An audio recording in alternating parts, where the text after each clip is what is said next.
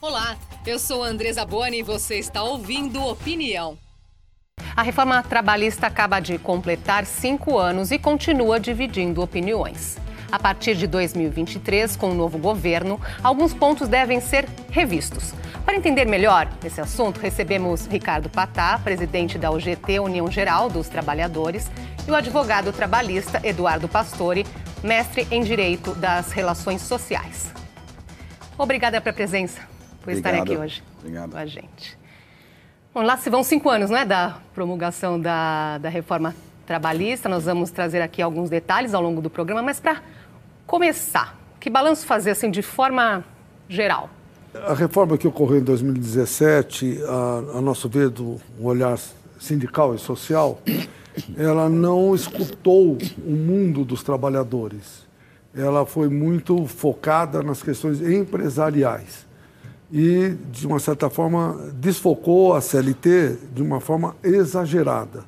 Nós sempre fomos favoráveis que se tenha reformas que se adequem aos momentos que nós estamos vivendo, em especial com a nova tecnologia e as mudanças na relação capital-trabalho que se fazem necessárias. Mas houve um exagero muito grande e tem vários pontos que nós não concordamos.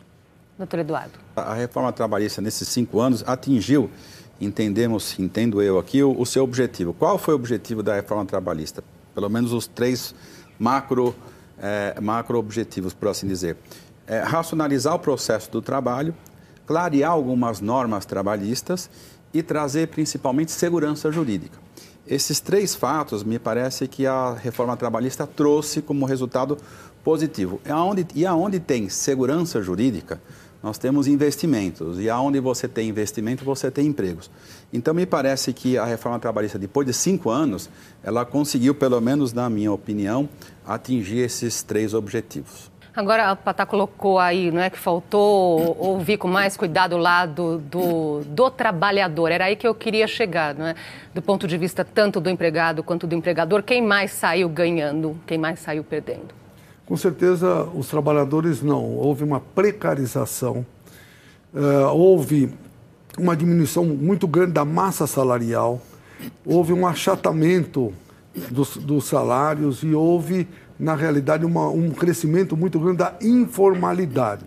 A meu ver, a reforma da forma que foi construída, ela trouxe precarização e destruiu possibilidades efetivas de crescimento dos trabalhadores na estrutura das próprias empresas. Algum ponto positivo do lado do O ponto empregado? positivo que eu acho, e que nós até defendemos muito, é o negociado sobre o legislado. Eu acho que talvez seja um dos elementos mais importantes, que é o papel fundamental do movimento sindical, é negociar, dialogar. Mas como a reforma foi feita exclusivamente com foco empresarial, muitos pontos nós começamos a não ter acessos. Mas nós tivemos um impeditivo nas assembleias soberanas, que é o negociado sobre o legislado, que nós podemos diminuir salário, mudar função, mas nós não podemos decidir em contribuir com o sindicato na Assembleia. É impedido, a lei proíbe. Então, a lei, a meu ver, foi feita para diminuir a capacidade do movimento sindical. Doutor Eduardo, quero te ouvir justamente também por, por esse ponto aí de ganhos e perdas, do lado do, do empregado também, para citou essa precarização. Se você for olhar bem a reforma trabalhista, eu vou só trazer dois, dois pontos aqui, onde eu entendo que não só não houve precarização, como houve uma, uma, uma, uma concessão de direitos para os trabalhadores. Houve uma melhoria desses direitos para os trabalhadores. Primeiro ponto é com relação ao trabalho intermitente. Trabalho intermitente é aquele que o sujeito ganha por hora específico, depois aí ele não ganha mais. É, antes, esse trabalho intermitente era feito pelo trabalhador totalmente precário, é, sem direito nenhum. O que, que a reforma trabalhista veio fazer? Colocou esse trabalhador na CLT e concedeu para ele todos os direitos da CLT, 13º, Fundo de Garantia. Hoje, o intermitente, ele realiza essa atividade com todos os direitos da CLT e com todos os direitos da Constituição garantidos. E com relação à terceirização, que é o segundo exemplo, o trabalhador terceirizado hoje tem mais direitos do que o trabalhador terceirizado antes da reforma trabalhista. Então, veja que eu entendo que não só não houve uma precarização das relações de trabalho, como uma ampliação dos direitos e proteções para os trabalhadores. Pelo menos esse é, a, esse é o entendimento que eu coloco aqui na reforma. Eu, eu discordo, é, porque na questão da precarização é percebido que hoje nós temos muito mais pessoas fora da formalização, mesmo com trabalho intermitente, do que nós tínhamos no passado. E a questão do trabalho intermitente é uma das questões que nós queremos repactuar. É, é, importante dizer que o trabalho intermitente não foi tão importante no Brasil. Nós tivemos uma reforma na Espanha em 2012, que a, na nossa de 2017 praticamente copiou de 2012. A nossa foi inspirada nessa foi inspirada na, na, reforma que foi feita na Espanha. Na Espanha em 2012. E é lá o trabalho intermitente, que tem outro nome, foi um dos graves problemas que ocorreram lá. Achatou demais os salários. Houve, na realidade, uma diminuição muito grande da movimentação da economia, principalmente na pandemia. O país é, depende muito do turismo, não tinha turismo. Eles, empresários, foram obrigados a solicitar para o próprio governo para repactuar e tirar essa questão do trabalho intermitente de lá, porque mais de 40% da população economicamente ativa estava sob esse regime. Foi uma tragédia na Espanha. No Brasil, o trabalho intermitente, por enquanto, não está numa dimensão que nos preocupa, mas é um dos elementos que nós queremos para 2023 fazer novas regras.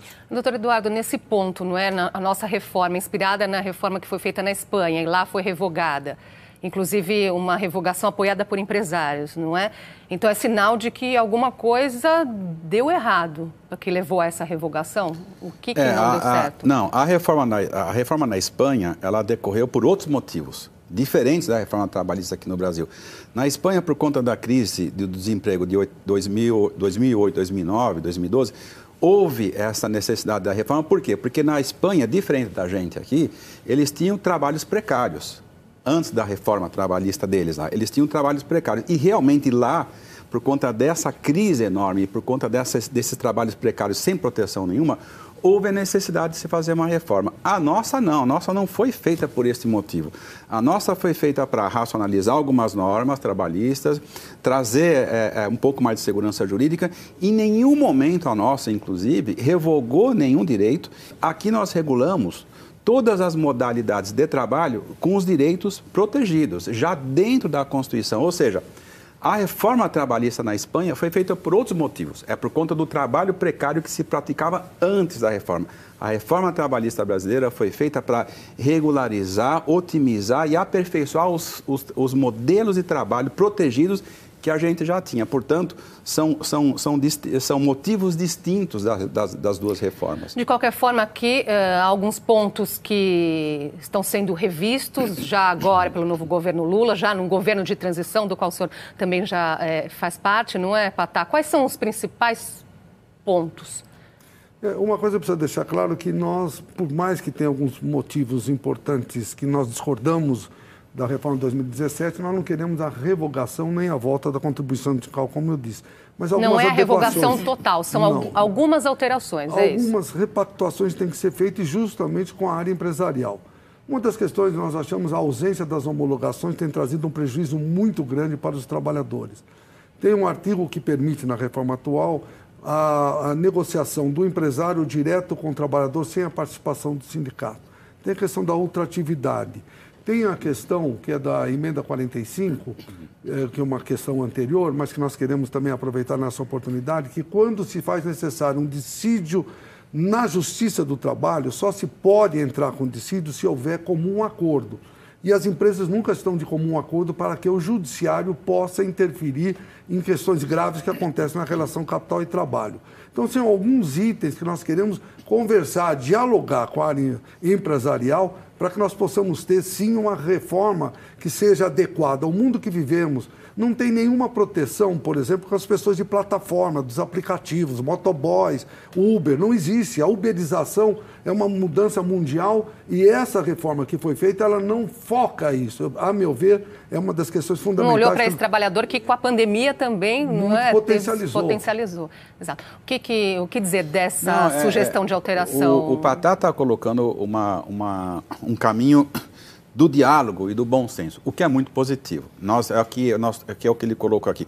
Logicamente que a gente tem divergência em alguns pontos, mas no final das contas nós vamos, nós vamos precisar avançar, principalmente, principalmente, como ele muito bem colocou aqui, a questão do negociado sobre o legislado, mas essa, mas essa a necessidade de principalmente de se regular a questão do custeio dos sindicatos. Os sindicatos ficaram, de uma certa forma, é, desprotegidos na reforma, porque quando a reforma tirou a contribuição obrigatória, não é que ela tirou qualquer tipo de contribuição. Quando ela tirou a contribuição obrigatória para os sindicatos, acabou desarticulando é, muitos, muitos sindicatos. Nós vamos, entendo eu, que aí sim é que esse não é objeto da reforma, porque a reforma é uma lei ordinária e esse, esse tema é constitucional. Mas nós vamos, de qualquer maneira, eu concordo com o Patá, temos, nós temos que sentar para conversar sobre esta questão da organização sindical, ponto um. Segundo, um outro ponto que ele colocou, importantíssimo, ainda que a reforma não tenha tocado nesse, nessa questão, a proteção para os trabalhadores que trabalham em aplicativos. Que tipo de proteção nós vamos dar? Como é que nós vamos proteger esses trabalhadores que realmente hoje eles estão trabalhando com, é, é, sem nenhum tipo de proteção. Não, é, não seria proteção seletista, entendo eu, mas sim pre previdenciária. Me parece que esse aí, Patá, acho que vai ser o tema que nós vamos levar para os próximos anos, sabe? Principalmente essa questão da regulamentação do trabalho em plataforma. É, então vamos continuar um pouquinho nesse assunto, já que estamos neles. Colocou, chamou atenção que não deveria ser, então, é, sob regime CLT. Essa é a sua opinião, doutor Eduardo. É, que... As proteções é, é para esse trabalhador, devem ter, eles devem ter proteções previdenciárias previdenciárias, mas não seletistas. E o que está sendo pensado? É, nós temos uma representação muito grande enquanto GT de trabalhadores em motoboys em especial, que foi ampliado demais. Em São Paulo tem mais de 600 mil motoboys. Enquanto não há uma definição clara e não há, tem juízes que dão a formalização, tem juízes que não dão, o Ministério Público muitas vezes também está dividido, e tem esse tal de limbo jurídico. Enquanto ocorre isso, os motoboys estão morrendo, não há proteção nenhuma da saúde e nem para com a família do trabalhador, que muitas vezes é acidentado ou é morto. Então, a nossa preocupação, enquanto se discute, que eu acho que tem que ter uma discussão muito ampla, nós temos que ter algumas coisas muito claras. o seguro da moto, o seguro de vida, a seguridade, a questão da previdência, que não se falando ainda no tal do formalismo. Porque os nossos representantes, eles querem o formalismo, mas as plataformas dizem que se tiver o formalismo, elas não vão poder exercer o seu negócio. Então, nós temos que buscar que essa equação seja resolvida, em especial, no primeiro momento, com a saúde do trabalhador, com a vida do trabalhador. Porque enquanto se discute e nada se faz, você vai nas grandes avenidas e vê todo dia acidentes, e muitos deles fatais. Bem, e cinco anos se passaram e a promessa de geração de empregos com a reforma trabalhista não se cumpriu. Por quê? Quem responde é o pesquisador sênior de economia aplicada do FGV IBRE, Fernando de Holanda Barbosa Filho. O principal problema que a gente teve desde então é que a crise de 2015-2016, que foram ocasionadas por um desequilíbrio fiscal, até hoje não foram solucionadas. Com isso, a incerteza na economia brasileira permanece alta. Só a gente observar o que está acontecendo agora nessa transição, justamente com foco na PEC relacionada à transição. A reforma trabalhista ela ajuda a um melhor funcionamento do mercado de trabalho, que vai poder contratar mais ou menos conforme a atividade econômica. Mas o ponto principal para a geração de emprego não é a reforma trabalhista, é o crescimento econômico. A reforma trabalhista faz com que o crescimento econômico possa se transformar no maior número de vagas. Então, o nosso maior problema hoje em dia é que, devido à elevada incerteza no, no âmbito fiscal, a economia brasileira não conseguiu crescer como era esperado e, com isso, ela gerou menos empregos do que seria esperado. Agradeço a participação do Fernando, ouvimos a opinião dele. Quero ouvir vocês também sobre esse ponto, não é? Que os defensores da, da reforma traziam essa promessa de uma geração de emprego a curto prazo. Se lei trabalhista sozinha fosse capaz de gerar emprego, lei sozinha, a gente não teria desemprego aqui no Brasil. A reforma trabalhista, sozinha, esta lei, não consegue gerar os empregos necessários por conta do que o, do que o economista acabou de colocar aqui. É, é, outros fatores influenciam nessa questão. Então, é, é, muito importante a gente contextualizar isto, porque a reforma trabalhista em 2017, e aqui eu concordo com o Patá, ela foi, é, ela foi, ela foi apropriada politicamente, prometendo a geração Porque de é milhões fato de empregos. Que prometeu, e, não e é? houve isso. Não, houve essa promessa. Acontece que é, os políticos se apropriaram desta lei para poder vender isso. Tem muita coisa lá dentro da reforma trabalhista que, que cuida, inclusive, de processo do trabalho que não tem nada a ver com geração de emprego. Só que houve uma apropriação política da reforma trabalhista, vendeu-se a ideia de que 15, 20 milhões de empregos seriam gerados, e agora que não gerou esses empregos, o custo, a conta cai nas, nas costas da reforma trabalhista. Aqui, insisto aqui, só para terminar, é essa observação. A lei, a reforma sozinha, ela não consegue gerar o emprego. Agora, ela cria um ambiente amistoso, com algumas normas mais amistosas, para poder, poder gerar esses empregos é, é, que o, que o Fer, Fernando? Fernando. Né? que o Fernando é, é pontuou aqui. Ah, tá. É, eu concordo em parte aqui com o Eduardo, eu concordo até totalmente no, na questão da amplitude das necessidades de outras reformas. Tem que ter uma política industrial. Nós, do mundo do trabalho, sempre falamos isso. Há muito tempo atrás, nós tínhamos da participação do PIB das indústrias mais de 25%. Hoje não chega nem a 10%. Um país continental como o nosso tem que ter uma indústria forte, e nós temos todas as questões que possam possibilitar isso. Nós temos minérios, nós temos o agronegócio, nós temos tanta capacidade econômica, só que nós não traduzimos isso em políticas importantes. Política industrial, a reforma tributária se faz necessária.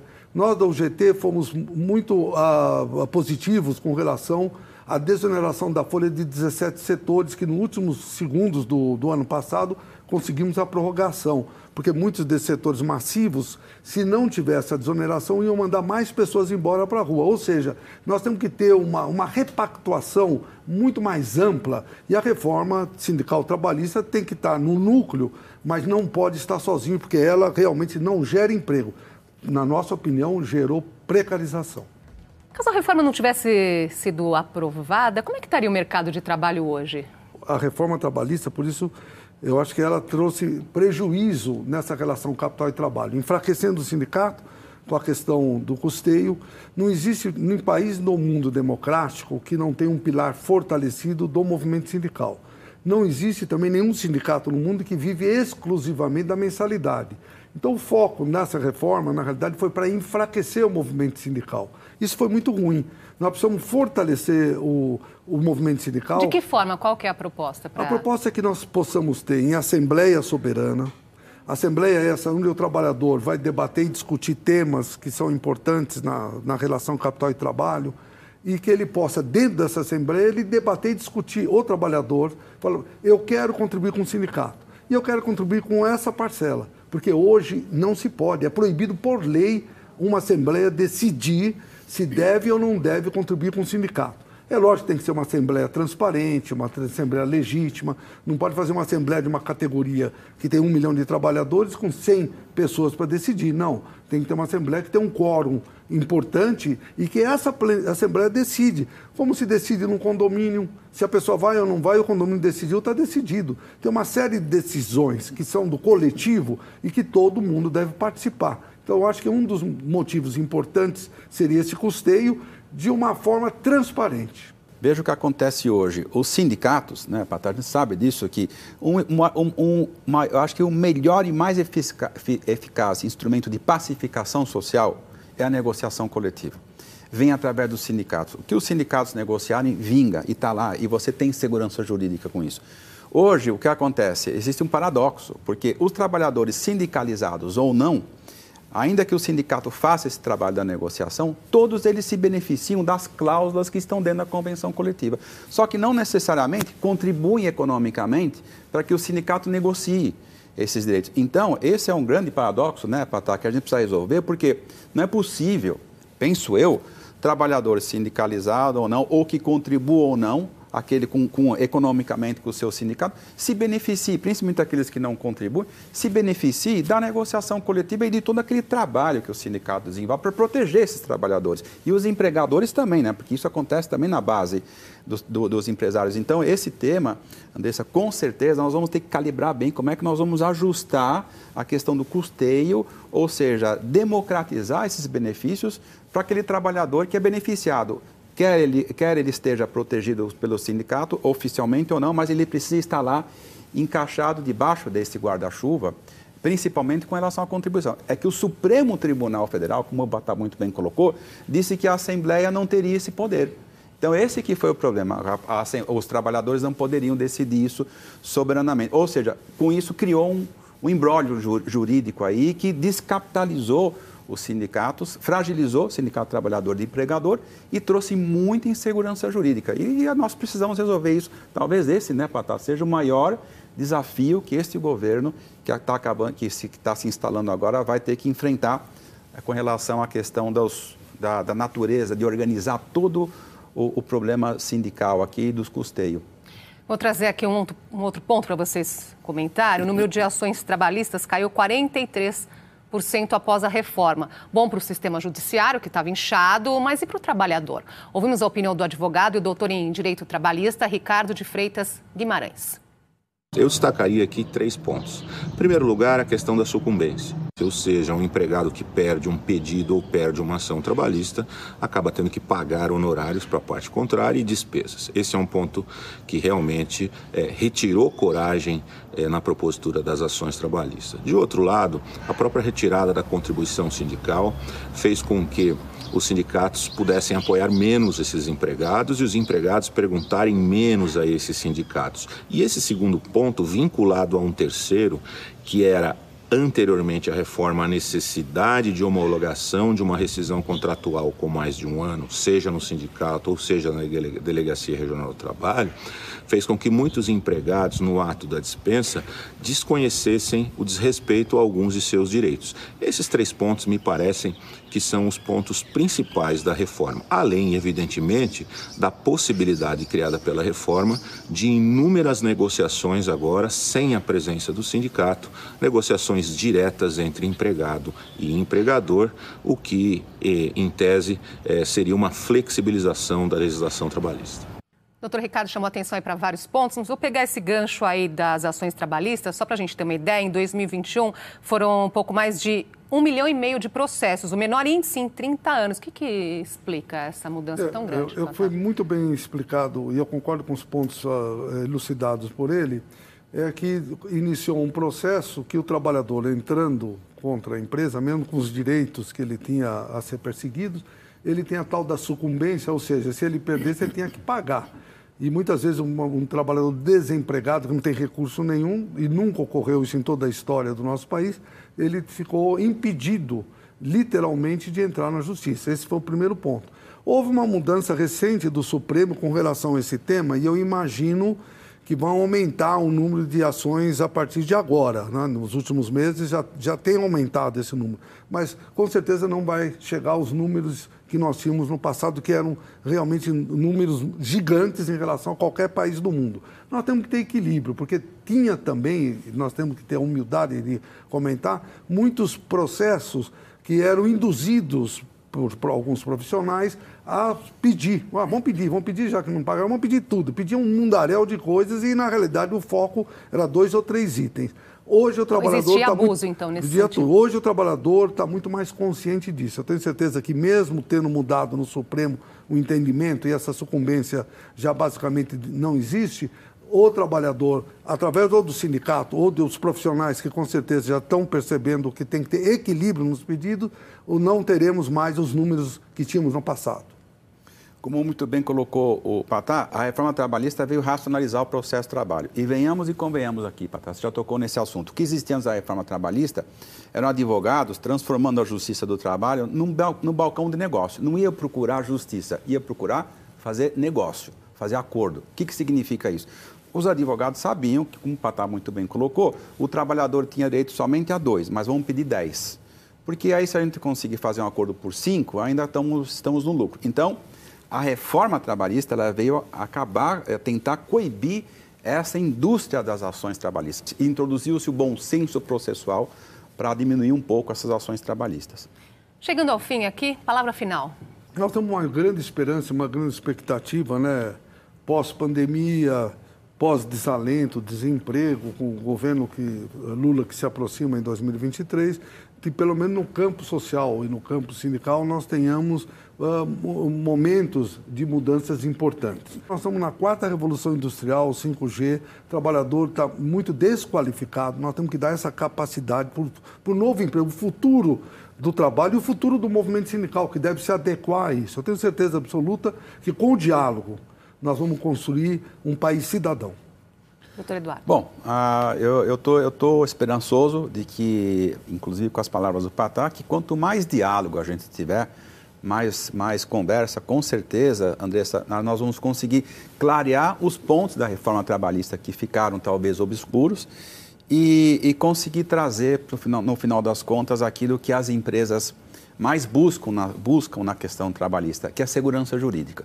Com segurança jurídica, com previsibilidade, com ambiente do trabalho amistoso, com leis que estimulam, a, pela via indireta, a geração de emprego, aí sim a gente consegue atingir isso que o Patá está querendo, que é a pacificação social, geração de emprego, distribuição de renda, que é isso que o empresário quer. É isso que o empresário quer. A atividade fim do empresário é gerar emprego e, e, e promover a, a, a, distribuição de renda através do, dos empregos. Conseguindo isso através do, do diálogo, como o Patá colocou aqui, ótimo, perfeito, vamos avançar. Vai ser trabalho, vai ser um trabalho duro mas acho que eu vislumbro um, um, futuro positivo pela frente. Doutor Eduardo Patal, obrigada pela presença hoje aqui com a gente. E depois dessas mudanças, vocês voltam aqui para contar como é ótimo, que ficou. Ótimo, ótimo. Muito obrigado, viu? até obrigado. uma próxima. Obrigado. Obrigada pela sua companhia e até a semana que vem.